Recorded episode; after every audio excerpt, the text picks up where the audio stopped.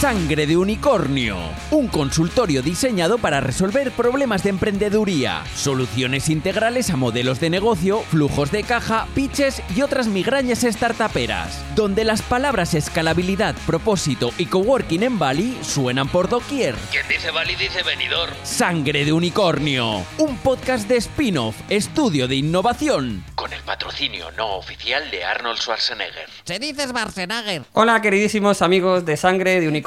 ¡Qué intensidad! Muy intenso, muy intenso. Bienvenidos a una entrega más de este nuestro consultorio, este espacio de reflexión donde hablamos de las aventuras y desventuras de los startuperos. Este spa para la mente del, del startupero. Bueno, el otro día decíamos que esto es una llorería. Una llorería, Sí, una lo llorería. Además, además somos muy aplicados, eh, Carolina Rodríguez, eh, hola. Hola. Eh, eh, somos muy aplicados porque nos, eh, nuestro responsable de comunicación nos, nos lanza como ideas, ¿no? De, oye, ¿cómo podéis hacer la intro? Y yo soy muy aplicado Sí, y aquí sí, estamos llevando, la, llevando las riendas de esto en la presentación. ¿Cómo has estado estos días que nos hemos Pues visto? estoy estupendamente deseando estar aquí otra vez. Bueno, pues vamos a presentar a nuestro invitado. Tenemos hoy con nosotros a Marc Clemente. Eh, bienvenido a nuestro podcast. Y aquí, más que presentarnos, más que presentarte nosotros, Te presentas tú. te presentas. tú. Me presento sí, somos yo. de vago. Cuenta lo que, lo que consideres de ti, que te vamos a ver. Nada, primero de todo, millones de gracias por la, por la invitación. Me hace mucha ilusión estar aquí. Que a Carolina la conozco de hace un tiempo. Eh, Online, ya- es la primera vez que eh, nos vemos Exacto, nos físicamente. vemos en persona y me ha dicho que, que parezco más alto. Y to- Entonces ya te Toda la la gente me dice, claro, pues hoy va a salir Hoy te genial. han dicho más guapo, más joven, Hoy más, más todas las alto. respuestas van a ser genial. Ok. Todas. Es lo que hacemos para que luego esto entre, entre bien. Estaba preparado, ¿no? Eso es. Eh, pues eh, cuento un poco mi historia. ¿Queréis que cuente Lo que consideres. Bueno, pues mi, o sea, me llamo Marc, eh, valenciano, eh, nací allí, eh, estudié en Valencia, eh, estudié Derecho y Empresa. ¿Por qué? Porque mi- vengo de una familia bastante emprendedora. Mi padre es emprendedor, tiene un negocio y eso lo hemos vivido mucho ¿no? desde, desde el principio. Eh, hice Derecho porque me lo colaron, eh, no quería ejercer ni nunca he querido ejercer. Eh, me, me gustaba mucho más la parte de, negocio porque lo, había visto en casa. Y al salir de, la carrera, voy a contar la parte divertida. O sea, yo, yo vengo un poco también de la parte más artística. Yo o sea, fui actor en una serie local en Valencia. Qué O sea, yo hoy, yo hoy con cámaras y con micros me siento en casa. Oh, sí. Tenemos un profesional. Madre mía. Tenemos un profesional. Eh, luego también tuve varias, varias bandas de música Guau. eh, y el, y el o sea, mi, la razón por la por- Joder, pues sí que te gustan los negocios, porque Ya te si digo. estabas metido en todo eso y lo has dejado por los negocios, sí que te, sí que te mola. Bueno, es lo, fue la alternativa, ¿no? No, no salió bien la música, no salió bien eh, la vida de actor y, y acabé en el mundo de los negocios, ¿no? Ok. Eh, y en la, última, o sea, en la última banda que, que tenía, eh, que se llama Seattle, que la gente lo puede escuchar en Spotify, en YouTube y en todo. Pondremos el eh, link. Luego, exacto. lo buscamos. Eh, el guitarrista eh, se dedicaba al Venture Capital. Tenían, o sea, trabajaba en el fondo de, Juan Roch, el de Mercadona invertían en compañías. Entonces, en los descansillos que teníamos para tomarnos pues, un café, una cerveza, eh, entre ensayo y ensayo, me decía, "Pues, tío, estoy viendo esta compañía, tal, no sé qué. Y yo, claro, yo estaba todavía en la universidad y decía, esto que me, me cuentas me mola mucho más de lo que me cuentan en la universidad. Y, ahí empecé como a entender un poco más la parte esta de inversión en compañías en fases muy tempranas, eh, en ayudarles a crecer, y a mí eso me, emocionaba bastante. ¿no? Eh, salí de la carrera, "Buah, voy a hacer esto. Choque en realidad. Eh, esto era el 2015, en España había muy poquitos fondos, el- cómo eran los fondos eh, ha cambiado muchísimo en, estos últimos años y fue imposible. Entonces, bueno, estuve trabajando en una cosita eh, que para mí fue trampolín, que era ayudar a las compañías a levantar dinero, ayudar a preparar todos los materiales para ir a inversores, sentarte ahí y contarles ¿no? todo lo que quieres hacer para, para que te inviertan en, en tu compañía. Eh, como trampolina, oye, intentar entrar en un proyecto eh, como, bueno, pues un fondo, llamémosle como quieras, pero para poder invertir en compañías eh, en fases incipientes. ¿no? Eh, al año de estar allí me vine a Madrid porque salió una oportunidad de, de hacer un máster muy especializado en, en lo que yo estaba queriendo hacer. Y, y yo ya conocía al equipo de donde estoy ahora mismo, que se llama Keifan, Qué fan. eh, que bueno, por, por- explicar qué es lo que hacemos, es un fondo de capital riesgo, un fondo de inversión, invertimos en compañías tecnológicas en fases muy incipientes, lo hacemos a través de varios vehículos, eh, invertimos en compañías que no tienen nada y podemos convertir también en compañías que tienen pues, pues mucho. ¿no? Eh, dependiendo un poco de la fase, lo hacemos con distintos vehículos. Podemos hacer inversiones desde 100.000 euros hasta mm, 15 millones de euros. ¿no? El, el- el- el- el rango es, es muy amplio. ¿Tenéis verticales eh, específicas? Em, somos, eh, somos agnósticos como, como fondo, no hay nada específico que digamos, somos un fondo que solo hace esto, pero sí que es verdad que, que hacemos inversiones en ciertos, ciertas oportunidades o en ciertos verticales, no sé cómo decirlo, pero categorías en las que nos sentimos más cómodos, tenemos más experiencia haciendo ese tipo de inversiones y creemos que podemos ayudar mucho más a las compañías ahí. Por ejemplo, todo lo que, todo lo que es software muy verticalizado. ¿No? Pues, por ejemplo, software para eh, responsables de recursos humanos. Invertimos en una compañía que se llama Factorial. ¿no? Eh, software para eh, data scientist. ¿no? Pues invertimos en una compañía que se llama Graphics. ¿no? Para CFOs. Para, o sea, e- ese, ese tipo de oportunidad nos gusta muchísimo. Luego hacemos mucho Productivity Tool, DevTools, o sea, herramientas de desarrollo. Luego también hacemos parte de lo que nosotros le llamamos lifestyle, que son compañías que, oye, que, que- que nosotros consideramos que cambian la vida de, las, de, la, de la gente o las rutinas. Y ahí hemos invertido en compañías como Exótica, que, es, que, que te lleva pues eso, a Maldivas, 14 días en Maldivas, por un precio súper, vamos, asequible, eh, con todo incluido. ¿no? O una compañía que envía estudiantes a Canadá, Australia, eh, Irlanda y Malta, seis meses y te lo paquetiza todo. ¿no? Pues para nosotros ese tipo de oportunidades de, de que nosotros le llamamos lifestyle también es, son, son verticales o categorías que nos, que nos gustan mucho. ¿no? Pero somos agnósticos, estamos abiertos a invertir todo. O sea, para nosotros lo importante es encontrar gente que quiera hacer algo significativo.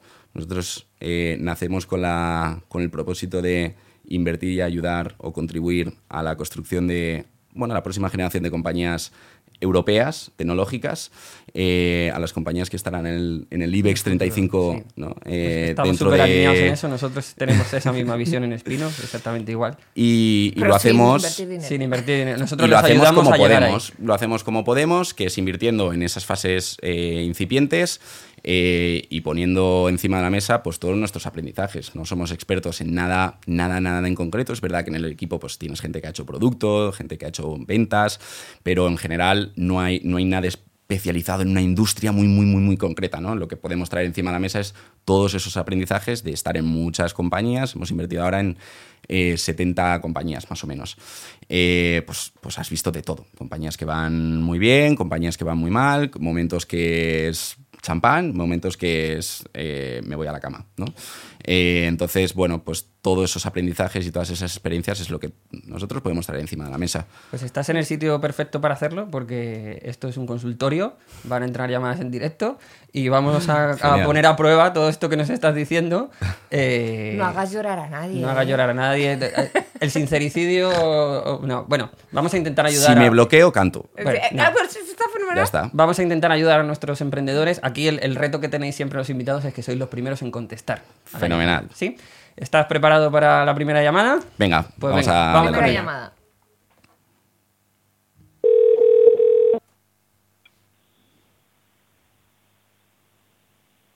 Hola. Hola. Muy buenas. Hola. Hola, muy buenas. ¿Cómo ¿Quién te llamas? llama? Mira, eh, manda- mi nombre es, es Roberto y bueno, llamaba porque estoy un poco, preocupado con, con un asunto de, de nuestra empresa. Cuéntanos. Eh, bueno, pues mira, en breve nos, nos presentamos para una nueva ronda de, de inversión en un fondo. No quiero decir la compañía ni, ni a lo que nos dedicamos, si nos importa, porque bueno, realmente tampoco es, es muy relevante. Puede ser, puede ser delicado. En el momento en el que que- estáis puede ser delicado. Sí, sí, por eso, por eso, mejor, Venga. mejor dejarlo ahí un poco en la sombra. Nada, la cosa es que, bueno, mi socio, que, resulta que también es el, es el CEO, eh, no está gestionando muy bien el, el tema del, del crecimiento. Entonces, bueno, eh, es una persona que siempre, entre el grupo de colegas y tal, hemos sabido que es una, tiene un perfil un poco prepotente a veces, por decirlo de alguna forma, y bueno, eh, en el entorno de, en el entorno de colegas y más social, pues bueno, tampoco le hemos dado demasiada importancia.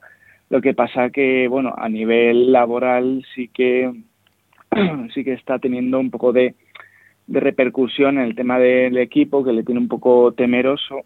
Y luego tampoco es que caiga muy bien a la hora de, de presentar nuestro, nuestro pitch. Entonces, bueno, pues estoy en un punto un poquito desesperado porque no sé cómo enfrentarme a ellos, siendo también, aparte de compañero, socio, eh, amigo, y además creo que es una de las causas por las que se nos ha caído al- alguna ronda de, de financiación anterior. Wow. Entonces, bueno, pues eh, sí, es, es O sea, un ¿tenéis, punto un tenéis, poco tenéis algún tipo de feedback ahí de que, de, que, de que los inversores como que no les entra mucho por los ojos su actitud, ¿no? Sí, ni por los ojos ni por los oídos. Ento- Entonces, bueno, pues claro, es un punto de vamos con todo o nos vamos todos a tomar por culo. Alright, pues ahí, muy bien. Eh, bueno, Roberto, tienes un buen marrón. Marc, eh, Sí, sí, sí. pone el timer. Sí, ya está, ya está. Vale. O sea, no- Eh, Roberto, te, te contesto, ¿no? Eh, Sí. como, como fondo, como inversores, esto es algo que percibimos eh, desde, desde el principio y es una de las cosas que más nos obsesiona, la gente con la que vamos a trabajar. Ten en cuenta que al final son relaciones de muy largo plazo, eh, para nosotros son relaciones de 7, 10 años, eh, donde van a haber momentos donde las cosas van a ir muy bien y donde las cosas van a ir muy mal. Entonces, la confianza en el equipo y cuando hablo de confianza es confianza de que esa persona mañana va a ir a hablar con clientes y va a poder, oye, dar la talla, ¿no? En, en- eh, contando la compañía, vendiendo, pero también con inversores, con, con- con talento. Eh, para nosotros esa confianza es fundamental. Nosotros no gestionamos las compañías, los inversores no las gestionamos. Las queremos que los eh, fundadores estén incentivados y que las gestionen ellos. Sin esa confianza no invertimos, no perdemos, vamos, ni, ni dos minutos en, en la compañía. Nosotros pasamos mucho tiempo con las compañías para identificar justamente esto. Pues si es una persona muy prepotente, cómo cuida al equipo, eh, cómo presenta a, clientes, cómo presenta a inversores. Para nosotros esto es fundamental. Y entiendo que algunos inversores se retiren de la mesa porque es, oye, como nosotros decimos, es un deal breaker. No, Eh, queremos entrar en compañías con este tipo de situaciones. Yo- o sea, ¿Cómo se soluciona esto? Yo creo que, oye, como las relaciones también personales, eh, esto no va a funcionar. Es muy difícil que esto acabe eh, funcionando. Eh, aunque él quiera cambiar o, o- o, eh, hacia inversores se pueda controlar, acabará saliendo. Acabará saliendo en la siguiente ronda, acabará saliendo cuando tenga que contratar a alguien, cuando tenga que echar el puro seguramente a alguien. Eh, cuando tengáis vosotros entre, entre socios, tengáis una conversación. Entonces esto acabará saliendo. Entonces es insostenible. Eh, crear una compañía, y depende del tipo de compañía que queráis crear, pero si queréis cre- crear una compañía que atraiga talento, que, que, oye, que sea internacional, eh, tú tienes que tener una confianza en tu socio, eh, vamos, mm, incuestionable, incuestionable. Es la persona que te va a acompañar en lo bueno y en lo malo. Entonces yo creo que esto pasa por, oye, una conversación, oye, nos hemos dado cuenta, hemos llegado hasta aquí, eh, las cosas no están funcionando o no estamos traccionando con las rondas, con, con- o puede ser otro tema. Por este tema, eh, yo creo que tú y, perdo- y perdona que haga esta sugerencia, ti- tienes que ser proactivo, deberías de ser proactivo diciendo yo no quiero construir una empresa con, est- con, este, con este elemento, eh, o uno de dos, o cualquiera de los dos continúa con la empresa, eh, o cada uno por su camino, ¿no? Pero, pero yo creo, o sea, desde inversor, desde el punto de vista de inversor, esto es un...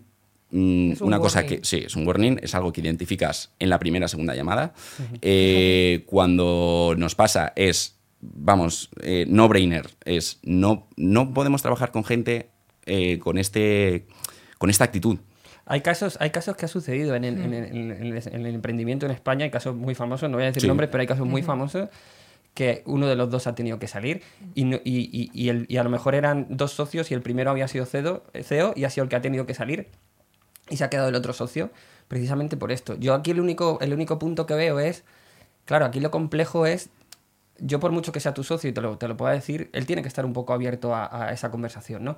Y luego, eh, que nosotros tenemos un punto de confianza entre nosotros que a lo mejor mi, mi palabra no es válida. Entonces yo aquí el, el punto interesante que veo es, ostras, ¿cómo, nos, ¿cómo hacemos para basarnos en hechos que vengan directamente de lo que ha pasado en, un, en, un, en, en una presentación ante un inversor?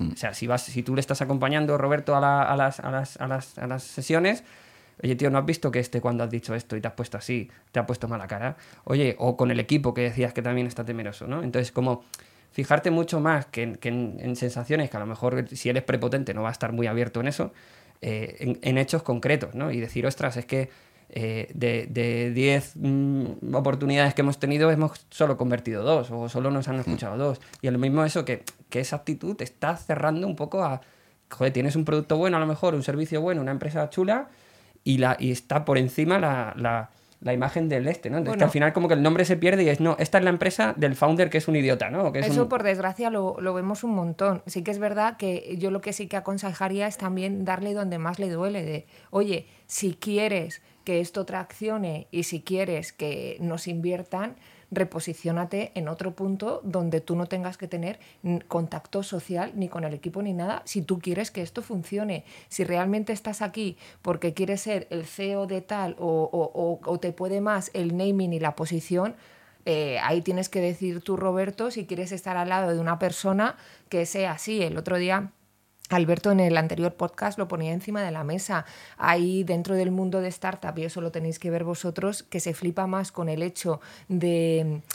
Sí, del cargo, del estatus. cargo, del lifestyle de, eh, de emprendeduría que hace el ABCD, ¿no? Yo medito, hago esto, hago deporte, hago no sé qué, tal. O sea, como que tiene como todo el manual del startupero que hay que romperlo eh, mil por mil. eh, y cuando llega a ser empresario, nosotros esto lo, lo vemos mucho. eh, tenemos muy identificado la mentalidad del fundador y mentalidad de, de empresario. El fundador tiene que hacer ese trasvase de mentalidad y es muy duro. Muy duro, muy duro en este tipo de, de situaciones porque de repente se te sube el ego a la a cabeza y luego también por el otro lado conocemos a muchos SEOs que hacerse cargo de una responsabilidad de tener que mandar a alguien es que les cortocircuitaba porque decía, ¿quién soy yo para tener que decirle a nadie lo que tiene que hacer? Y hemos visto a muchos SEOs bloqueados en ese, en ese punto, que también creo que seguramente os habréis encontrado eso.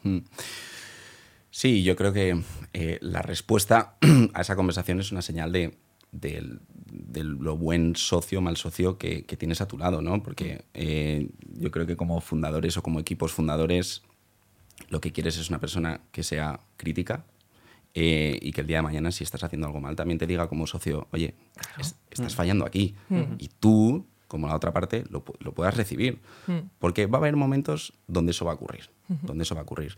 Nosotros lo que sí que, por ejemplo, o sea, yo lo que diría es que esto es- pasa mu- muchas veces. O sea, salidas de socios lo vemos nosotros vamos, día sí, día no, es muy normal, porque al final, oye, pues empiezas con un amigo o empiezas con un compi de curro eh, que os conocéis de hace un año, que os, habéis puesto seis meses a desarrollar algo eh, y cuando llevas dos años te das cuenta de que no quieres compartir los siete próximos años eh, con esta persona o porque la otra persona decide, oye, yo soy bueno creando la compañía en, este, en esta Ya- fase ya del proyecto, aquí, pero a mí la parte de gestión, pues, pues oye, me aburre, me quiero irme a, a crear otra cosa, ¿no? Entonces nosotros en los pactos de socios sí que intentamos eh, recoger esto, ¿no? La potencial salida de socios. Y yo creo, o sea, esto es un mensaje de, oye, pacto de socios desde el día uno, aunque Bueno, seamos y- amigos. Y de hecho, de hecho hay eh, otra situación que puede ser ya la más chunga y la más extrema, es que, que tú como socio fundador, pues l- que no es, no, es, no es consejo lo que estoy dando, digo que ha pasado en las compañías que tengo en mente de estas que, te- que estaba pensando antes, pues que tú como el otro socio fundador, con, con los inversores, le hagas la cama y le saques de alguna manera a base de pasta, que Ah, eso, bueno, pu- eso puede pasar. Justo, Eso sí, eso sí, hay, puede pasar. hay muchas formas de solucionar esto, ¿no? Eh, eh, oye, pues normalmente suele ser un fundador, si sale que tiene participaciones, pues se puede comprar esas participaciones, eh, se pueden, si está recogido dentro del pacto de socios, hay mecanismos en los que la compañía, no los inversores ni el otro fundador, la compañía puede recuperar esas, esas, esas participaciones para luego repartirlas a un, a un nuevo fundador. Eh, o sea, que esto, o sea, solución tiene, solución tiene. El, yo creo que el punto está en tener esta conversación, ser súper eh, abierto, pues oye, porque al final todos tenemos un coste de oportunidad y todos tenemos ilusiones y todos queremos que las cosas salgan bien. Si las cosas no están saliendo bien porque tu socio te lo está impidiendo, pues oye, yo creo que es una conversación que hay que tener más pronto que tarde. Roberto, eh, tienes ahí una Sí. conversación creo que pendiente. Eh, espero que con esto que ha comentado Marc eh, puedas construir eh, un buen argumentario a la hora de enfrentarte a esta conversación, que no es fácil y que sé que te recomendamos que la lleves un poco preparada, sobre todo sin intentar, que esto es un, como bien dice Marc, como en cualquier relación, echar la culpa al otro, plantear cuál es la situación, cuál es la problemática y responsabilidades varias repartidas. Y luego pide ayuda también a, a otra gente que pueda ser un poco más neutral y que lo vea desde fuera y pide ayuda de cómo enfocarlo, incluso que te- también puedan tener una, si tenéis otros inversores, porque decías que ya era la segunda ronda, pues que sean esos inversores también los que te echen que te ayuden a gestionar esto. Roberto. Roberto, Mil gracias por llamar. Pues, bueno, gracias a, a todos vosotros por, por el programa y por los consejos. Los, los tengo muy en cuenta. muchísimas gracias, Roberto. Feliz día. Muchas gracias. Igualmente, buen fin de hasta luego. Bueno, ¿qué tal, qué tal has visto la primera, la primera pregunta? Eh, Roberto, Duro, ¿eh? yo no sé Powerful. si va a terminar Tema- su- ronda. Ronda. Eh, bueno, eh, otra de las cosas que nosotros dejamos abierto es que nos escriban. Damos va- varias opciones, o que nos llamen, o que dejen un buzón de voz, o que nos escriban una carta. Esta vez nos han escrito una carta. Presta atención. Dime que es mi madre, por favor. ¿Eh? Es mi madre, dímelo, ¿Te por favor. Me hubiera encantado. Pareces más alto de lo que... Querido spin-off, mi nombre es Jaime. Llevo un año contando el pitch de mi startup y poco que lleva el pobre. Lo he contado de mil maneras y cada inversor se fija en una cosa y cada vez que presento lo cambio intentándome adaptar a lo que intuyo que le va a gustar al inversor y ya no sé si acierto y ya me estoy mareando hasta a mí mismo. Me gustaría saber cuáles son las reglas principales para hacer un buen pitch y qué es lo que más se tiene en cuenta. De primero, de, de- de emprendimiento, muy guay, ¿ok? Claro, esto sí que es verdad. Me par- parece, cuando nos lo mandaron me parecía muy interesante el eh, me adapto a lo que creo que van a querer. Ostras, eh, Sí, antes, justo antes de entrar, hablábamos mucho de los, de los libros ¿no? que, de, de emprendimiento y, y yo creo que han hecho mucho bien, pero también han hecho mucho daño, ¿no? porque encorseta mucho al emprendedor en cómo tiene que ser esa Vosotros lo relación. notáis en- sí, en las- sí. en las reuniones. Y, y, claro, todos vienen con, con- con un formato muy similar ¿no? y, y, y al final esto va de contar una historia, contar tu historia, contar un discurso. Eh, transmitir una, oye, una oportunidad de negocio y una oportunidad de inversión. Entonces, cada compañía es, es- es diferente. Tú no puedes contar todas las compañías de la misma forma. Y cuando nos encontramos, pues eso, pues eh, normalmente la gente suele estructurarlo como, oye, te cuento el problema, te cuento la solución, te cuento Sí, eh, sí, ¿no? modelo de negocio, tal. Y entonces es como, eh, es muy repetitivo, ¿no? Muy repetitivo. Cuando, cuando notamos mucha diferencia es cuando hay un discurso muy, muy, muy, eh, bueno, eh, elaborado. Interiorizado, a lo mejor, Claro, de- que, lleva, que lleva al inversor a decir, ah, ostras, mira, esto, esto tiene mucho sentido, esto tiene mucho sentido. Eh, y además lo hacen de esta forma, y además con este equipo, y además ostras, pues es una buena oportunidad de inversión. Y yo como emprendedor, eh, lo, que, lo, que, lo que pretendo en esas conversaciones, que son, oye, 30 minutos, 45 minutos, es controlar mi discurso. Porque si yo me mm, acojo a un formato, lo que pasa muchas veces es que el inversor empieza a hacerse sus propias preguntas, a malinterpretar ciertas cosas o a interpretar cosas de forma diferente. Entonces, yo creo que hay que eh, sentirse muy cómodo con cómo cuentas tu compañía. Yo creo que hay que contarla de forma muy simple, porque nosotros que vemos, nosotros vemos, pues eso, unas 1.000, 1.500 compañías al, al- al año. Eh, pasas de una industria a otra, con un modelo de negocio a otro. Entonces, eh, necesitas que en esos 35 o 45 minutos hacerle clic a esa persona. ¿no? Entonces, a nosotros nos gusta mucho que nos cuenten, so- nosotros siempre hacemos dos preguntas, el why you y el why now. ¿no? Es, oye, ¿por qué lo que estás haciendo tiene sentido ahora y tiene relevancia ahora? ¿no?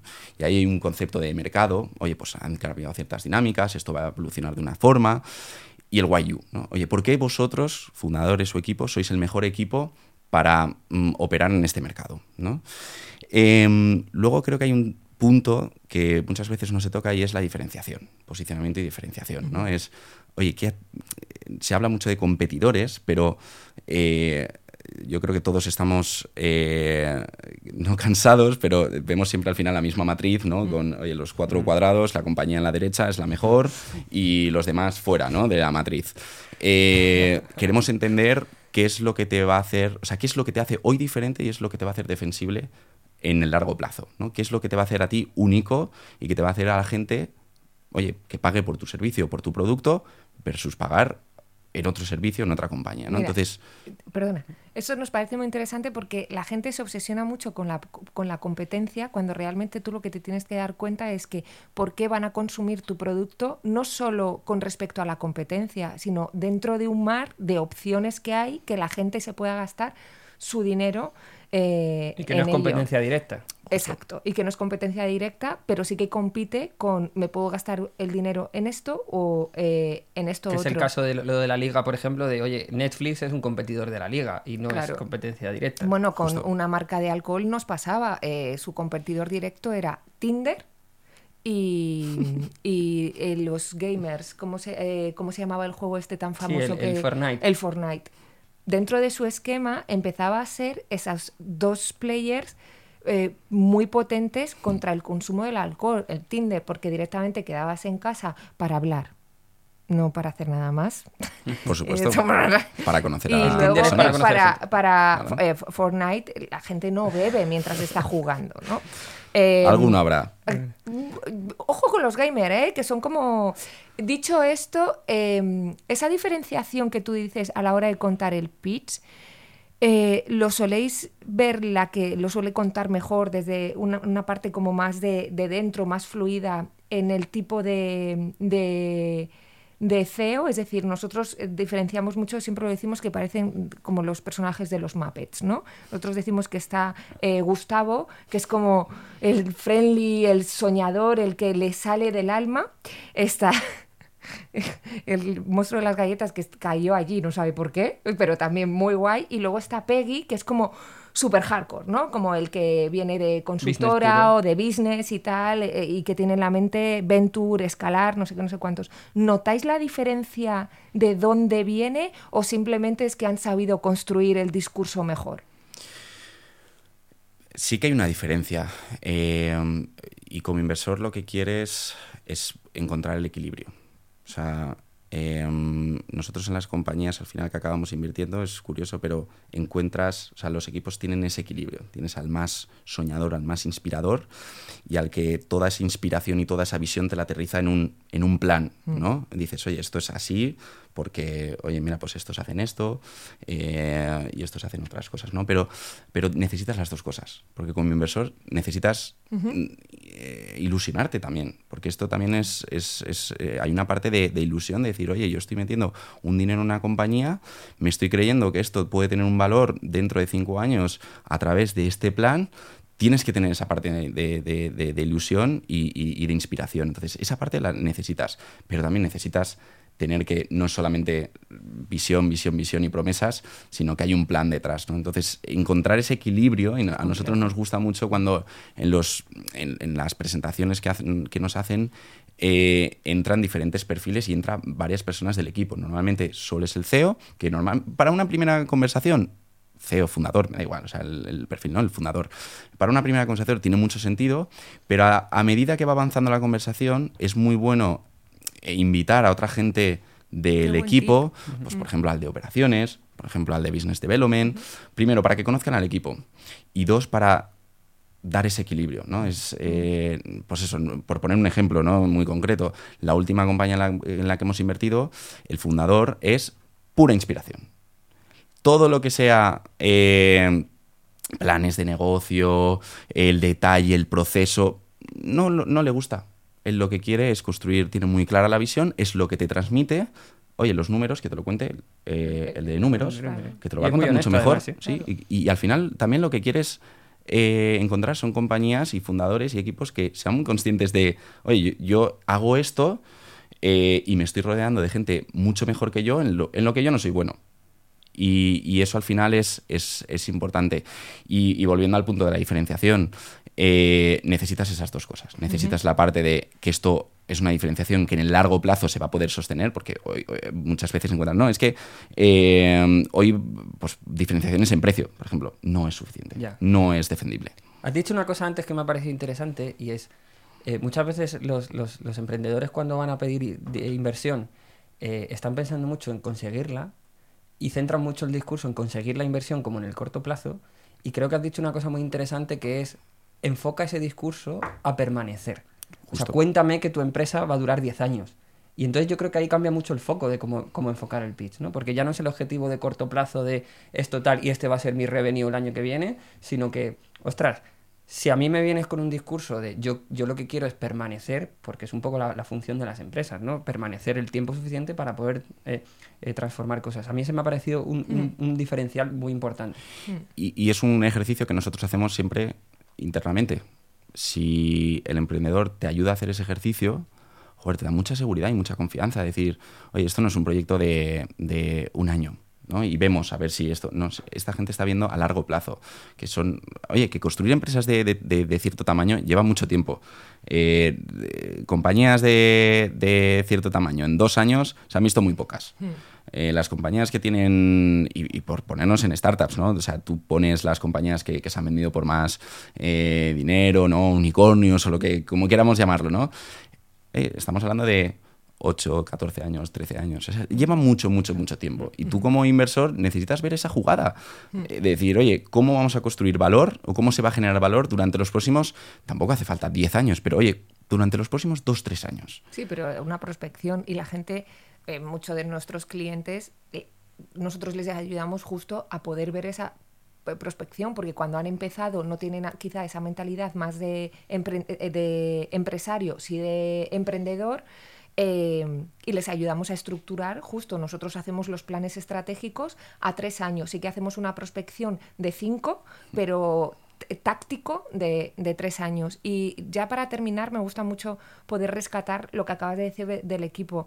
No para de salir, es lo que principalmente sale, es la única manera de crecer y de mantenerse, tener un buen equipo, saber a quién tienes a tu lado, admirar a quién tienes a tu lado y ser muy consciente de cuáles son tus faltas y rodearte de los mejores para que las para que las rellenes, porque nosotros hemos estado en reuniones con gente que literalmente te dice que no hace tu trabajo y los de su compañero porque no tiene más tiempo. Eso no puede Brutal, ser. brutal. Pero No. literal. Bueno, Entonces, a- Jaime, era este señor. Jaime, espero que te hayamos ayudado. Vamos a, vamos a cambiar de tercio un poco para, para relajar la tensión esta de tener que responder todo el rato y vamos a dar paso a una de nuestras secciones favoritas. Eh, estate muy atento a tus auriculares dentro careta. Venga.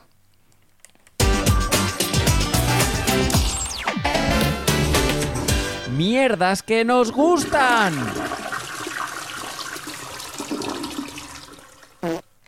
Bueno, eh, jugamos ahí con el factor sorpresa siempre de ese último segundo. Eh, vale, esta sección es un poco eh, para cambiar un poco el tercio, ¿no? Y también para poneros otro reto encima de la mesa, ¿vale? Entonces, eh, te voy a decir tres palabras y tú tienes que elegir una. Y detrás de esa palabra yo te contaré algo, hablaremos sobre algo que nos ha llamado la atención, algo que nos, bueno, que- sí, que nos ha llamado la atención, lo o que que, sea. o que nos gusta, ¿vale? Eh, y lo tenemos que comentar y, Mm. y ver qué opinas, Venga. ¿vale? Entonces, la primera palabra es Bicorp, la segunda palabra es fiesta y la tercera palabra es barbería. ¿Cuál eliges? Fiesta. Fiesta, fiesta. Fiesta. fiesta a muerte. Sí, ¿no? sí, Vale. claro. Eh, hace poco en el New York Times eh, salió una noticia de eh, las fiestas de tardeo que se, se están poniendo muy de moda. Eh, nosotros hace tiempo ya veníamos viendo que en su momento en Barcelona hubo, pues, no sé quién creó este movimiento, que hacía una fiesta para bailar electrónica antes de ir a trabajar, igual que nosotros vamos a entrenar porque entendía que eh, el, el subidón de adrenalina de la música servía para el día a día. Eso se quedó como ahí abandonado. Y hace poco nos encontramos este, este artículo en el New York Times y luego en Madrid sí que está viendo esas fiestas de tardeo, ¿no? Es, es- a la, eh, perdona, es la DJ, eh, la DJ se llama Animac y es una DJ que ha, ha tenido trayectoria profesional y el punto fue que se quedó embarazada y vio que después de, de tener el hijo también, pues era como, ostras, ya mi modelo de noche y de fiesta y de trabajo cambia y ha creado un poco este concepto Claro, de... entonces de a que iba lo que iba a decir era las estructuras vitales de la gente que teníamos un estilo de vida y unos gustos, el estilo de vida va evolucionando, pero los gustos no por ser madre o no por, o no por eh, quererte acostar más pronto, te deja de gustar, por ejemplo, la música electrónica. Ya hay sitios como Branching the Park, que lo llevan haciendo en Madrid, que lo hacen fenomenal, incluso tienen una parte para los niños. Es más, tú ahora vas a festivales y te encuentras que somos casi todos más festivaleros, los cuarentones, eh, que hemos ido, que dices, joder, este tiene hijos, pero se me enrollé con él en el BBK, ¿sabes? Que eso a mí me pasó hace poco en un festival y hostia, Bueno, total, entonces, em, nos parece muy interesante estas estructuras que se están adaptando y cómo se adaptan eh, las marcas. Eh, eh, por ejemplo, hay marcas de alcohol que empiezan a sacar la ginebra sin alcohol y este tipo de cosas. ¿Vosotros o tú estás viendo cómo eh, salen nuevas ideas de adaptarse a este lifestyle? ¿Realmente esto está siendo una tendencia puntual o se empieza a ver que hay modelos de negocios que saben coger este, este momentum? Nosotros lo hemos visto más en, en salud. Muy centrado en, en todo lo que es el cambio de estilo de vida, el bienestar. Eh, yo creo que marcado principalmente por el COVID. ¿No? Yo creo que el COVID es un punto de inflexión, para la gente, es decir, ostras, eh, que mañana, mm, si no tengo salud, viene una cosa como, como la que nos ha pasado y como no esté ¿no? con salud, eh, me puedo ir. ¿no? Eh, y, y nosotros hemos notado mucho ese cambio en, en consumo de, de- de estilo de vida, de quererse cuidar más, de querer comer mejor, de querer encontrar un balance entre trabajo y vida personal eh, más equilibrado, ¿no? ese, ese equilibrio. Es un poco las empresas que decías de lifestyle que estáis mirando más, ¿no? Justo. eh, y entonces te encuentras a. Te encuentras post-COVID principalmente muchas compañías eh, empujadas por, por esta nueva fuerza ¿no? de cambio de estilo de vida, cambio de bienestar, o sea, de búsqueda del bienestar y búsqueda de ese equilibrio. ¿no? Y pues eso, en salud hemos visto, por ejemplo, temas de sueño, oye, eh, muchas aplicaciones que te dejan, o sea, que te ayudan a conciliar el sueño mejor, muchas de meditación, muchas incluso en la parte de, de salud hemos visto de, de medición, ¿no? Porque antes tú que te querías hacer un análisis de sangre, pues tenías que ir a tu ¿no? médico de cabecera que te- o, a, o a donde sea, ¿no? Había muchas, muchas, hay muchas opciones, ¿no? Pero, eh, pues bueno, pues empiezan a salir como conceptos en los que tú mismo en casa te puedes hacer esos análisis, eh, mucha compañía orientada al deporte, pero el deporte eh, en píldoras muy pequeñas. Eh, porque a lo mejor lo puedes hacer pues eso antes de irte a trabajar en casa, Eh, ¿no? o, o- o dar accesibilidad por ejemplo a, entrenadores personales que no tengas que oye, pagar una fortuna para ir a un entrenador personal sino que puedas compartir ¿no? y un modelo un poco más eh, democrático ¿no? más compartido menos individual Eh, hemos visto sobre todo eh, mucho cambio en, en- o sea mucho mucha mucha compañía estos últimos años muy orientada a, a los cambios de estilo de vida. Sí, yo creo que la gente, eh, bueno, nosotros a nivel personal somos personas que, que- que llevamos mucho tiempo con, con un estilo de vida muy enfocado a disfrutar.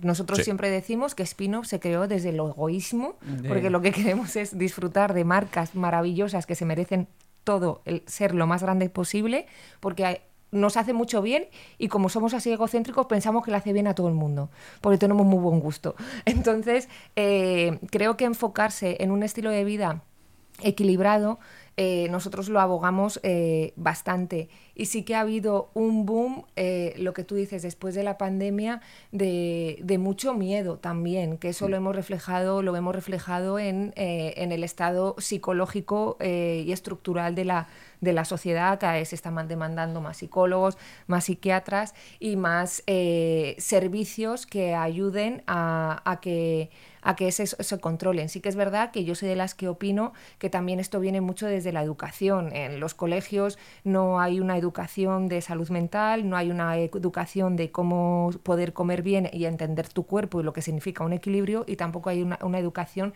financiera, o sea, no, no, te enseñan a saber qué es una hipoteca, ahorros caseros, etcétera. Creo que sí que es verdad que está guay que eh, salgan este tipo de aplicaciones o este tipo de servicios, pero que también hay una lectura por detrás de, que hay una responsabilidad de, corporaciones que tienen este conocimiento que ayuden a la educación y a solventar la solución desde la raíz. O sea, mm. nosotros cuando trabajamos para el IBEX 35, cuando hemos trabajado para grandes superficies eh, de alimentación, les decíamos, oye, ¿por qué no promovéis con otras superficies hacer esto en los institutos y en los colegios de forma gratuita? Uy, cuando a un banco le proponías, oye, ¿por qué no te haces con otros bancos y ayudáis a la educación financiera? Uy, entonces espero que estas plataformas y estos servicios y estas emprendedurías que nacen desde eh, una eh, como concepto de, de, sé que está viendo este problema, que también cojan la responsabilidad de solucionar la raíz, no solo el problema, que lo digo con todo el cariño, pero está muy bien coger esa oportunidad de cómo está la sociedad, pero no me hago responsable de cómo curar el problema que yo he venido a solventar, ¿no? Entonces, también queremos dejar esto aquí encima porque es algo que, que, siempre hablamos de la responsabilidad de, o sea, tú antes decías, ¿por qué esto ahora y por qué vosotros? Mm. Vale, eh, hazte responsable del por qué lo estás cogiendo. O mm. sea, tener la oportunidad de desarrollar algo que puede impactar mucho la sociedad, también es una responsabilidad muy grande de cómo ayudar a la sociedad en, el entorno eh, de ese problema que tú estás, que estás solventando. ¿no? No podría estar más de acuerdo. Yo, creo que tenemos lo que, yo lo que veo aquí, desde el punto de vista del emprendedor, es un poco eso, ¿no? Como, joder, eh, están saliendo muchas, muchas oportunidades, ¿no? Entonces, el, eh, creo que, y que es lo chulo y creo que es lo que ha hecho que evolucionar mucho el mundo del emprendimiento, sobre todo en España, ¿no? Eh, que estamos empezando a, reconocer la transformación de la sociedad eh, y ya están saliendo muchos proyectos que dan respuesta a eso. ¿no? Antes eh, estaba todo como mucho más estanco, mm. mucho más establecido y entonces eran como proyectos más iguales. Y ahora cada vez en el emprendimiento te encuentras cosas como como decías tú antes, ¿no? Como incluso mucho más específicas, ¿no? Y mucho más de, hacer cosas en pequeño y tal. Y a mí eso me, parece una gran señal de que el mundo del emprendimiento está escuchando y está, mm. está aceptando la, la, transformación. O sea, me mm. parece, me parece bastante interesante. Bueno, eh, dicho esto... Estábamos hablando de, embarazo y hoy tenemos puesto Junior. La película de Arnold de hoy es Junior. Junior que Arnold es súper versátil. Es muy versátil. El otro día estaba matando gente y acostándose con mujeres. Hoy está teniendo hijos. Entonces, comentaba antes con, los compis de Iberia Media... Eh, eh, justo esto, ¿no? Que, qué controversia podría tener esta película en el, en el, día de hoy, ¿no? Esta es una película muy de los 90, ¿no? Y ahora de repente eh, pues plantea algo que, se ha puesto como muy, muy, muy en la boca de todos, ¿no? Y es como, ostras, ¿qué pasaría si esta peli se hubiera lanzado en, los, tiempos que el, corren El argumento es que Arnold se queda embarazado y tiene un bebé. Entonces, y se llama Junior. Bueno, eh, vamos a por la segunda llamada. Llamada, venga.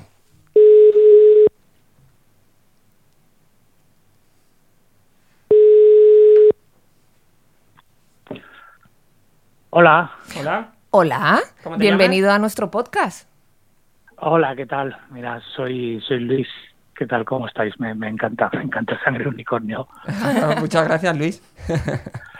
eh, mira, os llamo porque eh, tengo una empresa de tecnología, hace, un poquito, y estaba oyéndose el otro día con el experto aprendiz de comunicación. Y, es que me, me, dio un poco la cabeza así, pues la vuelta, ¿no? Porque, a ver, yo cuento, yo, yo bueno, con, con unos compañeros, pues tenemos un producto que, que funciona bien, el servicio que damos, pues la, la gente le gusta y demás, pero claro, o sea, nos eh, estamos saliendo bien de, de pasta, eso, y, y, estamos viendo, pues a ver si pues crecer, pues estaría bien pero me pongo a ver, nosotros nos hemos centrado solo en, en, código, en, en, tirar en lo nuestro. O sea, soy super tequi, ¿no? Empresa super tequi.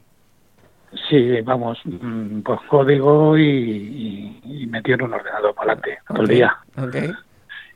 Y, y, y, claro, nos ponemos a mirar pues para crecer y todo esto y claro, no, o sea, nos hemos metido siempre pues en el producto, tenemos un loguito que hicimos así rápido porque hay que tener, pero claro, no me pongo a mirar el, al resto de la competencia, bueno, más que competencia sí, en el sector y tal, y es que somos primos todos, o sea, es como igual, entonces mmm, no, es, es, tan importante tener un foco en, en, la marca, porque, claro, o sea, como me... O sea, tu pregunta es si, me... si, una, si una empresa tecnológica tiene que, tiene que tener tanto foco en la marca o centrarse más en el, en el producto, ¿no? En el desarrollo del producto.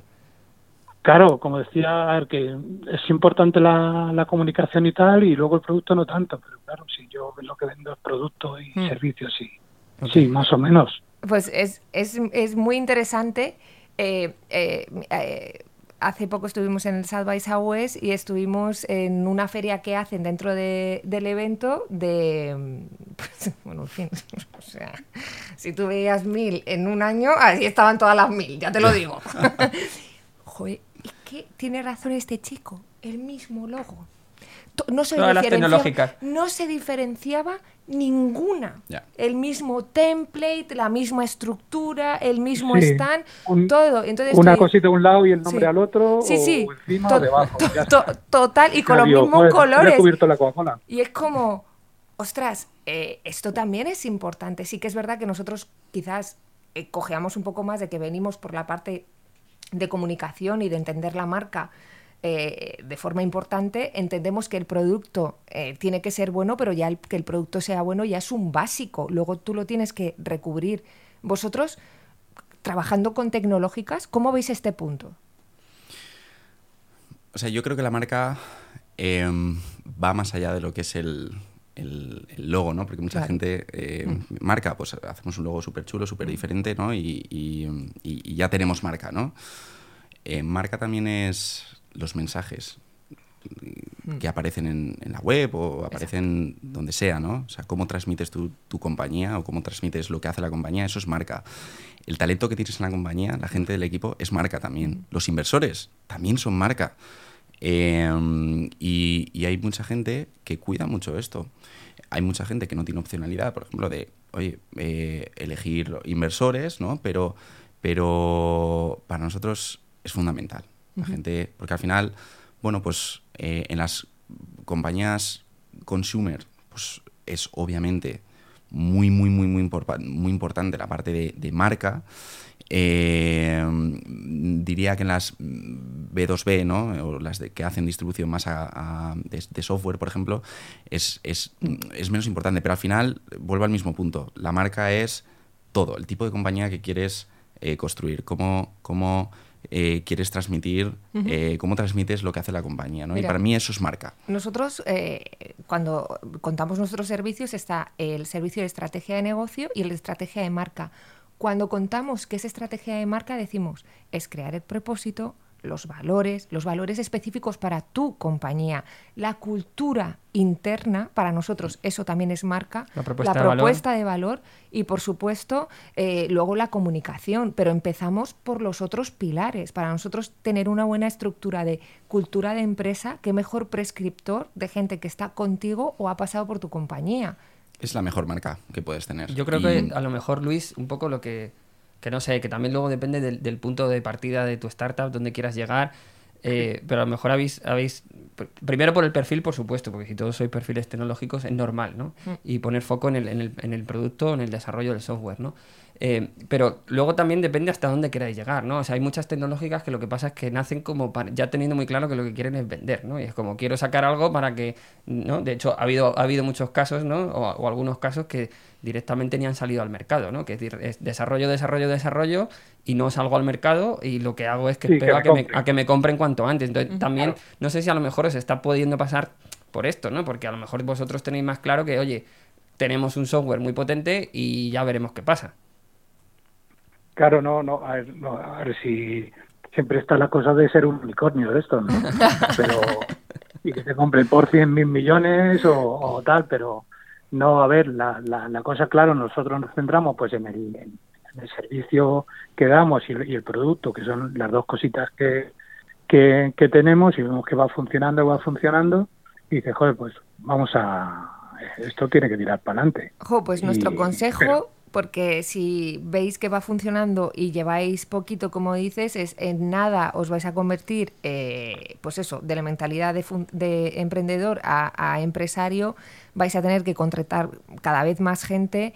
Eh, os súper recomendamos que esas eh, bases de marca, más allá de la comunicación que estábamos hablando ahora, las tengáis bien estructuradas porque va a hacer muy liviano vuestro vuestro camino, eso no quiere decir que no, sea eh, arduo a veces, y luego os va a servir mucho para traer, traer talento de, calidad. Ya el talento mm. sabe eh, reconocerse, eh, sabe reconocerse dentro del mercado y ya tiene unos mínimos que quiere cumplir que no se bajan de ese carro porque sabe que si no tiene otro sitio que sí que se lo pueden dar. Entonces la mejor manera de crecer, como hemos dicho antes, es tener el mejor equipo y la mejor manera de tener el mejor equipo es saber cuidar a ese equipo. Y luego, y luego Luis, eh, que entiendo que escuchamos un montón de podcasts, leemos un montón de artículos, los emprendedores, tal, y que un poco lo que veíamos antes, ¿no? El manual del, del startupero, del emprendedor, y queremos llegar a todo. Yo entiendo que escucharas eso en nuestro primer programa y te lo agradecemos y, es razonable que tengas la, la pregunta, ¿no? Pero también yo creo que mm. estas cosas eh, ya llegará. O sea, me refiero, en el momento en el que necesites marca y, sea una cosa imperiosa, ya llegará y te darás cuenta de una forma bastante orgánica, ¿no? O sea, entonces, si de momento no habéis tenido como esa necesidad súper imperiosa y no os ha venido, oye, eh, seguir por donde vais y, ya os llegará el momento de, plantearos esas cosas, ¿sí? Claro, pues no, la cosa es que, que, que oyendo os digo, pues a, ver si es que cuando, cuando me lo plantee va a ser tarde. Bueno, yo creo que, es importante, sobre todo en el momento en que tú sientas que es que al final lo sientes, que de repente la marca, esto nos lo dice mucho emprendedor, no sé si a vosotros también, cuando la marca me ha superado llega un momento en que la, eh, eh, la, propia empresa supera al fundador, entonces siente que algo se le está yendo de las manos y eso es porque hay algo que desconoce, no es que se esté yendo de las manos porque sí. En ese momento es cuando el equipo va a tener que crecer, cuando te tienes que plantear cosas y creo que hacer la cama y tener este tipo de conversación, aunque sea ahora sin, sin a lo mejor bajarlo tan profundamente, pero por lo menos estar atento, es importante. Bueno, espero que te hayamos ayudado, querido amigo. Me encanta. Sí, sí, sí. Muchísimas eh, gracias. Y muchísima suerte con tu software. Sí, sí, ahí estamos, ahí estamos. Pico pala. Oye, que, enhorabuena por el, por el programa. Muchas, gracias. hasta luego. Feliz día. Chao. Buen punto este de la marca. Es, curioso porque nosotros eh, lo comentamos mucho internamente y los, las presentaciones que recibimos que cuidan mucho más la marca tienden a traerte mucho más eh, la atención, eh, ¿no? Eh, ¿Y hasta qué punto es importante? Pues, pues es muy importante. Es que a lo mejor te va a dedicar alguien más tiempo porque, porque tienes esa, esa delicadeza por la estética, no solamente en, en las presentaciones, sino en el producto, en la experiencia de cliente, en en todo es, es, Pero tú tienes la expectativa de que alguien con un perfil muy tecnológico esté en esas? ¿O, o, cuando viene alguien con un perfil muy tecnológico entiendes que lo importante es que te hable del, del 0 y el 1? O sea, entiéndase la expresión, ¿no? O sea, yo, no, yo no sé si tendría la... Lo pregunto vosotros, ¿eh? Como, hmm. como fondo. O sea, ¿vosotros tenéis la expectativa de que la marca esté trabajada en, en una tecnológica? Em, es un buen punto, o sea yo creo que nosotros priorizamos que, que, hayan encontrado lo que nosotros llamamos Product Market Fit, que es, oye, que, que, estés desarrollando un producto em, que, la gente quiera comprar, ¿no? que la gente quiera utilizar y que además que lo utilice, pues oye, con cierta frecuencia y, que se convierta en algo relevante, ¿no? De, de, bien de las empresas, bien de los usuarios, ¿no?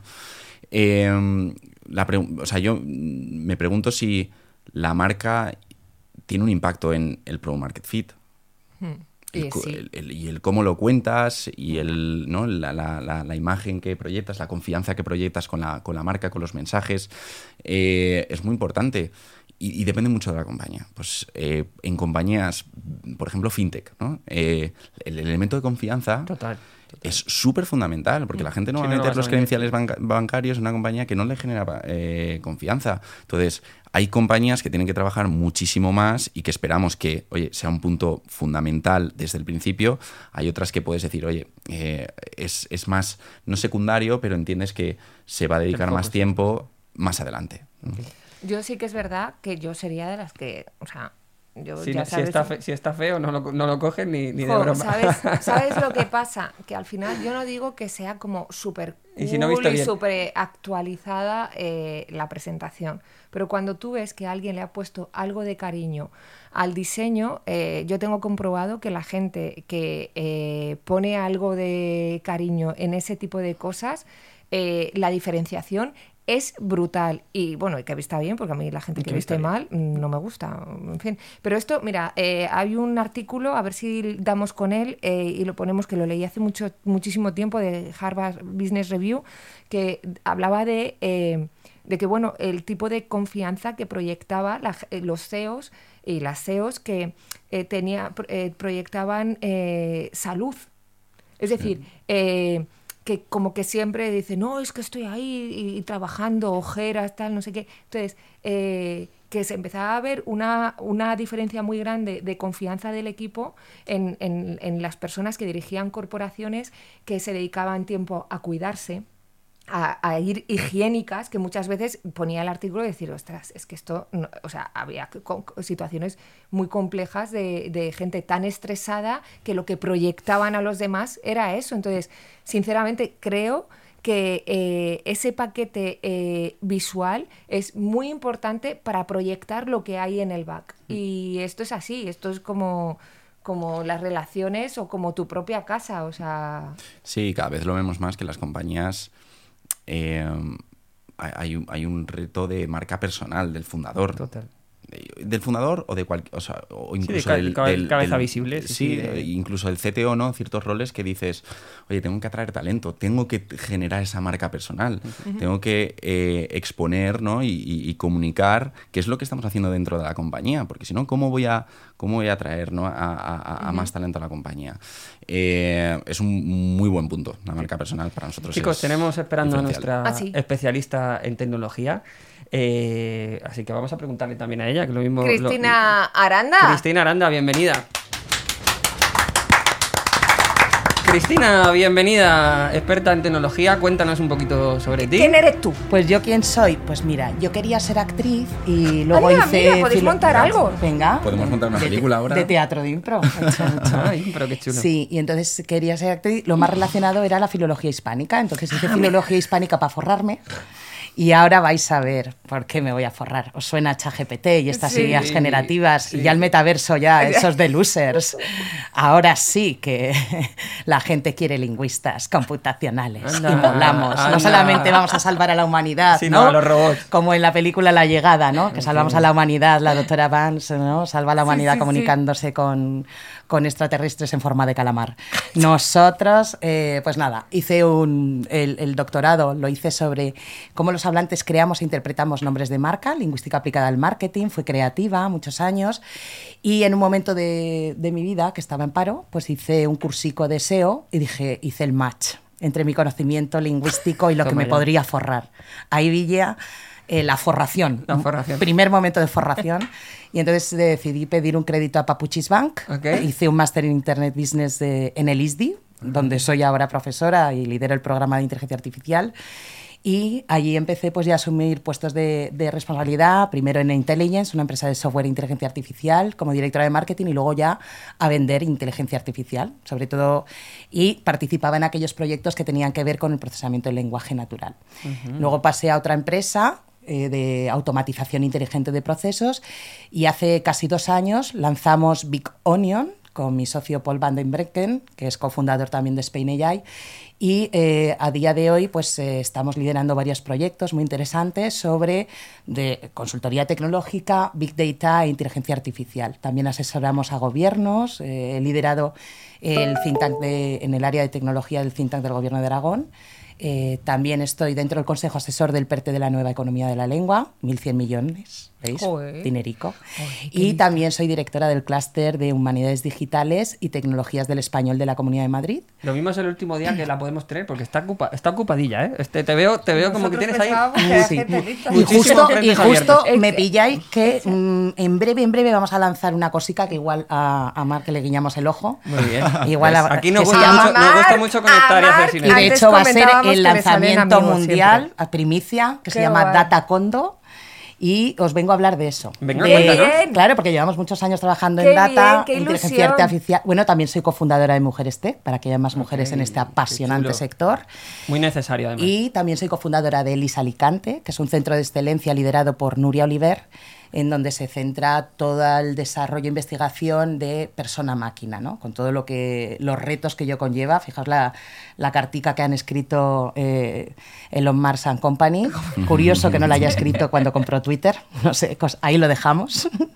Eh, no me voy a distender señor? ¿no? con este señor and Company. Bastante tiene viendo cómo se le petan los cohetes. Eh, y, y nada, Pues y vamos a lanzar eh, Datacondo, que viene a atender una necesidad que vemos constantemente en las empresas. Eh, que es la inteligencia artificial funciona, la materia prima son datos, ¿no? Big Data. A mí cuando me dicen, ¿qué relación hay entre el Big Data y el- la inteligencia artificial? Digo, lo, lo mismo que el arroz con la paella, ¿no? si no hay arroz, no hay paella.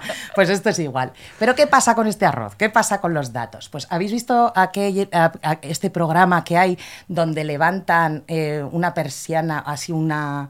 Esto, y, y la gente compra los trasteros. Me encanta ese programa. Sí, pues es que cuando vamos a las empresas, la gente tiene, te dicen, te voy a levantar mi data ley. Y dices tú, pero ¿qué es esto? Qué sinvergüenza. ¿Qué sinvergüenza? Estáis pagando storage, estáis pagando, aparte de contaminar, no tienes ni idea de los datos, tienes duplicados los datos, con lo cual en cualquier proyecto de, de inteligencia artificial eh, nos dedicamos el 80% a dar brilli brilli y limpiar los datos. Que están pasando, por ejemplo, y esto se ve en estas IAs generativas, ¿no? tanto visuales, que están cargadas de sesgos, como las verbales, las de lingüística, están cargadas de sesgos. Eh, pues mm, le dices que te proponga cosas y son todos señores blancos, ¿no? El otro día me decía un alumno de, en, en- en el ISDI, ¿no? Dando una clase, me decía, "Ay, pues le he puesto eh, cómo ser feliz y no me ha dicho nada del contacto físico, todo como muy neutro, muy enlatado. Y digo, claro, porque son señores los que están desarrollando esto, señores blancos medio, ¿no? De mediana edad, judío-cristianos, heterosexuales y sin discapacidad. Entonces te hacen cosas y que han estudiado en los mismos sitios y están en los mismos foros, luego no tienen esa Apertura. asunción O sea, que la, de la- que la diversidad. inteligencia artificial es poco diversa todavía. Ah, todavía total, porque hay una cosa que eh, está el entrenamiento supervisado, que son sistemas que tú puedes supervisar, que hay una persona eh, que, que está pues mm, viendo una vez entrenado y lanzado esa inteligencia artificial, está supervisando los falsos positivos y los falsos negativos, por ejemplo. Un falso positivo sería decir a Mark, estás embarazado, ¿no? Bueno, Claro. aquí tenemos a Arnold embarazado. Ah, Nunca pues, se sabe. Arnold, bueno, pero en la vida real, eso es ciencia ficción. El Arnold está embarazado. O a una mujer de nueve meses, que, que- que un falso negativo sería no estás embarazada cuando va a dar a luz, ¿no? Y claro. Eh, si en, en cuest- en cuestiones de fraude, de detección de fraude, de asignación de créditos, y eso es muy importante, ¿no? Hay que estar ahí al loro de, de si el sistema está automatizado, alguien tiene que supervisar eso, es lo que se llama human in the loop. Muy bien. Pero es que hay muchos sistemas, por ejemplo, si vamos a pedir un a un banco una hipoteca, se están utilizando, y este tipo de inteligencias IAS generativas, mm, ya eh, por deep learning. Los sistemas no hay nadie en, el- en- en- la torre de control. Y entonces ahí es necesario porque nadie puede explicar qué cosas, qué cosas están pasando y de hecho la línea europea de public policies va en esa línea, ¿no? De, de que sea transparente esta inteligencia artificial, de que sea explicable. Ahora con la oficina de La Coruña vamos a tener, va a llegar la- esa oficina de La Coruña de inteligencia artificial y nos va a auditar los algoritmos. Entonces van a empezar, eh, comienzan los juegos del hambre, porque ahora muchos bancos te, en off the record te, te- te- reconocen que no tienen ni idea qué cosas está pasando en el algoritmo, pero que te están descartando. Pero cuando empiezas a rascar, muchas veces en el documental Coded Bias, es maravilloso porque te expone casos muy emblemáticos y muy trágicos de gran impacto negativo social. Pues, oye, te descartan las ayudas el gobierno holandés que tuve que dimitir en bloque porque su algoritmo, si ponía inmigrante, te descartaba. O en, en, eh, pues el- en- hace un año, dos años, una chica subió su, su currículum a, una- a un portal de búsqueda de empleo en masculino y en femenino aquí en España y o si eres mujer te plantea un puesto menos remunerado y menos cualificado Wow. y muchas cosas que podían Apple Card cuando nació eh, lanzó su solución de Apple Card resulta que ah, un señor denuncia públicamente en Twitter que su mujer que está más forrada que él le ofrecen 20 veces menos de crédito o por ejemplo la solución GPT-3 si escribes un input porque todas estas soluciones IA generativas depende de las personas ¿no? y además también decimos que la, la IA depende mucho de la inteligencia del usuario ¿eh? también que la sea, gente se de lo que escriba "Hola". otro al otro lado, claro, claro, y- obvio. oh, ¿no? Pero, y, y- y ahora es el boom porque ahora sí que la gente tiene conciencia porque hay, a- a- hay un acceso masivo al uso de esa inteligencia artificial de forma directa. Antes no tenía conciencia la gente de que su Tinder tenía inteligencia artificial, de que su WhatsApp tenía inteligencia artificial, de la geolocalización de, ¿no? de, de Waze o, o Google Maps. Pero ahora sí que han, to- han, tenido, han tomado conciencia y entonces ahora empieza que si va a automatizar mi, mi- mi- mi tarea, de, mi trabajo, qué valor voy a aportar yo al, al- si, si mi trabajo. Y es lo que yo siempre digo, digo, a ver, una inteligencia artificial no te va a quitar el puesto de trabajo, te lo va a quitar alguien que sepa utilizar una inteligencia Y artificial. vuestro, vuestro proyecto viene a auditar de alguna manera, ¿no? Y, Claro. y ordenar, ¿no? Eso, tenemos tres funciones básicas, que es el, el gran punto de dolor de las empresas, que es ¿qué, qué es lo que tengo? El catálogo, ¿no? El, el asegurar la calidad del dato, ¿no? Muchas veces se duplican, pues por ejemplo, comunidades autónomas. Vamos a una empresa y resulta que vemos que CM, C, C Madrid, porque el formulario está, hay un error de diseño muchas veces aquí, porque ahora, ahora os comentaré. Y el linaje, esos datos con qué están relacionados. Y luego ya, porque ya eh, Amazon Web Service, Google, ya te hace el todo lo gordo. Nosotros hacemos la parte de minería, de limpieza. Con el de- frontal, el con pico frontal, pala el pico pala, que a, a día de hoy, pe- pero automatizado. El pico pala automatizado y supervisado. Porque a día de hoy eso lo hacen personas, sobre todo personas junior. Junior, eh, lo que llamamos eh, becarios, becarias, ¿no? Porque es un trabajo de muy, muy, tedioso. tedioso y no es estratégico. Entonces, eso queremos empezar, lo vamos a lanzar eh, en breve, ya tenemos un, una- un, un primer mm, MVP y, y estamos en ello. Y, esa- y surge porque mi, socio, esto sur- surgió porque mi socio, que es muy crack, porque él es el listo, yo soy la, la maja. eh, Él es la buena persona, yo soy hombre, hombre, esto, hombre, esto es como el, el pádel, ¿no? Lo importante no eres tú, es tu Sí, pareja. hombre, claro, O sea, totalmente de acuerdo, favor. no puedo estar más de acuerdo. Perdón, venga, tuya, tuya todo el rato. Bueno, pues mm, cuando empezamos eh, Big Onion, el primer proyecto de Data Governance que, y el primer proyecto de inteligencia artificial, no- me enseña una cosa que él utiliza. Y digo, pero vamos a ver, tú has estado en Deloitte, has estado en Siemens Gamesa, has estado en, B- en BBVA, has estado liderando Stratio en el área de... ¿Y, y- y esto lo haces a manubrio? Dice, sí, porque las soluciones son caras, no tal. Y digo, esto... Date, aquí data tenemos- Condo, data condo. Marco, Viene de Maricondo. co- ¿Cómo estáis, cómo estáis vosotros eh, eh, enfrentándoos a este, a este gran cambio y a este gran reto que es eh, el impacto de, la- sobre todo la inteligencia artificial? Que yo creo que ahora mismo ya estamos flipando con lo que hace y, y está incipiente esto dentro de tres años. ¿Cómo, ¿Cómo un fondo de inversión se prepara para esto? Y sobre todo, ¿tenéis algún tipo de análisis que hagáis en las startups o estáis preparando algo para, para eh, enfocar sí, eso? o sea, nosotros eh, invertimos en compañías eh, que, que aplican inteligencia artificial. Es verdad que todo el mundo ya eh, dice que, que utiliza inteligencia artificial. Eh, y entonces es, es- es- es difícil a veces eh, diferenciar de lo que es realmente inteligencia artificial de lo que es no es inteligencia artificial, ¿no?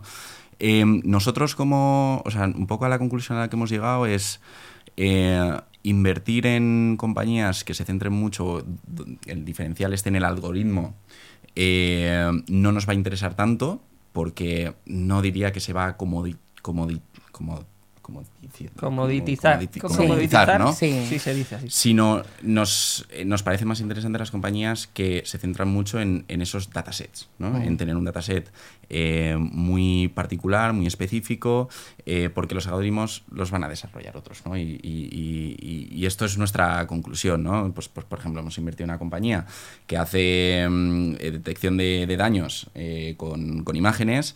Lo que le hace diferente a la compañía no es ese algoritmo de detección, ese algoritmo de clasificación entre, ¿no? entre de, de- de imágenes, sino ese dataset que ha ido eh, construyendo con el tiempo, con, oye, con todos los vehículos, oye, pues eh, daño aquí. Esto es un daño leve, esto- pues tagueando todas esas circunstancias ¿no? de, y, y construyendo ese dataset. Y nosotros como inversores eh, nos, nos sentimos más, más cómodos y nos parece más interesante es las compañías que se centran mucho más en la construcción del dataset, menos en el algoritmo. Ese era nuestro timer de, de- nos hemos quedado Sin tiempo. sin tiempo en la sección. Cristina, Eh, ha, sido, ha sido un placer. Ha sido maravilloso. Ha sido una Eh, irrupción. Nos eh, encanta no. vuestro proyecto. Eh, nosotros se lo vamos a aconsejar a, a todos nuestros clientes. La verdad que uno de los pains que solemos ver es que eh, tienen, están, tienen una obsesión absoluta de medir el dato, que yo lo entiendo, pues que ellos luego no lo saben utilizar. Claro. O Es sea, lo que se llama la gobernanza del dato, que antes habéis hablado de personas, que- procesos y tecnología. Exacto, es que no hay Porque más. aquí la gobernanza la tienes. Entonces os, eh, os recomendamos muchísimo o, eh, a nuestros oyentes, si queréis poneros en contacto con ellos, os pondremos el, el- el link en, en los comentarios del podcast. Y hasta aquí hemos llegado. Eh, muchísimas Cristina, gracias, muchísimas gracias. Quédate a despedir con nosotros. Marc, un placer, El de placer verdad. es mío. Hemos disfrutado un montón. Gracias por tu sabiduría. Entendemos que a partir de ahora os saldrá más amigos que, los, que si sacan los donetes eh, para invertir. Eh, y bueno, como siempre, tenemos un No patrocinador. un no patrocinador, eh, que en este caso es eh, No Worries, pero es mejor que escuchéis la cuña para entender, entender cuál es este producto. Es. Dentro cuña. Si el jabón cae al suelo, ¿se ensucia el jabón o se limpia el suelo? Cuando un gusano muere, ¿se lo comen los gusanos? ¿Cuál es el sinónimo de sinónimo? Si cuatro de cada cinco personas sufren diarrea, ¿una de ellas la disfruta? ¿Cómo es la voz de la conciencia de un mudo? ¿Pueden los veganos comer galletas con forma de animal? ¿Se esterilizan las agujas en una inyección letal? Si trabajo en una empresa de rótulos y me hacen fijo, ¿soy un rotulador permanente?